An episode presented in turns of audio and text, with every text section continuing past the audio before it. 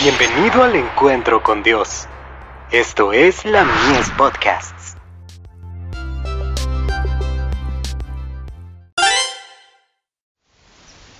Cada día con Dios. Separémonos del pecado.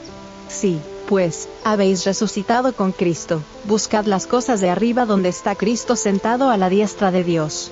Poned la mira en las cosas de arriba y no en las de la tierra. Colosenses 3, versos 1 y 2.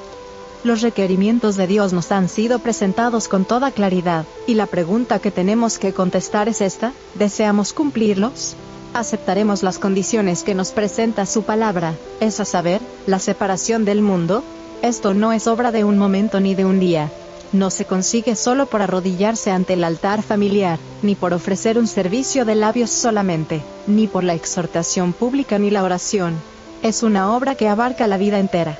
Nuestra consagración a Dios debe ser un principio viviente, entrelazado con la vida, y que nos conduzca a la abnegación y el sacrificio.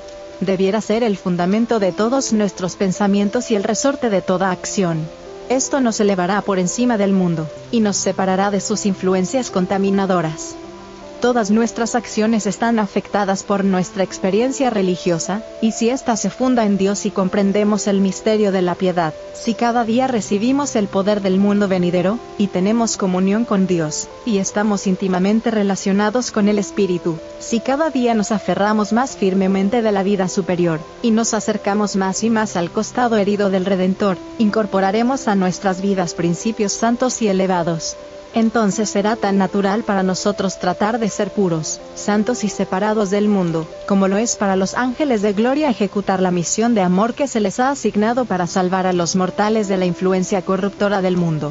Todo el que entre por las puertas de perlas de la ciudad de Dios será hacedor de la palabra. Será participante de la naturaleza divina, habiendo huido de la corrupción que hay en el mundo a causa de la concupiscencia. Es nuestro privilegio comprender la plenitud que se logra por medio de Cristo, y recibir la bendición dispuesta por su intermedio. Se ha hecho amplia provisión para que podamos elevarnos de las profundidades de la tierra, y para que nuestros afectos se dirijan a Dios y a las cosas celestiales. Nos incapacitará esta separación del mundo en obediencia a la ley divina para hacer la obra que el Señor nos encomendó? ¿Nos impedirá hacer el bien a los que nos rodean? No, mientras más firmemente nos aferremos del cielo, mayor será nuestro poder y nuestra utilidad en el mundo. Manuscrito 1, del 26 de marzo de 1896. Diligencia en la obra de preparación.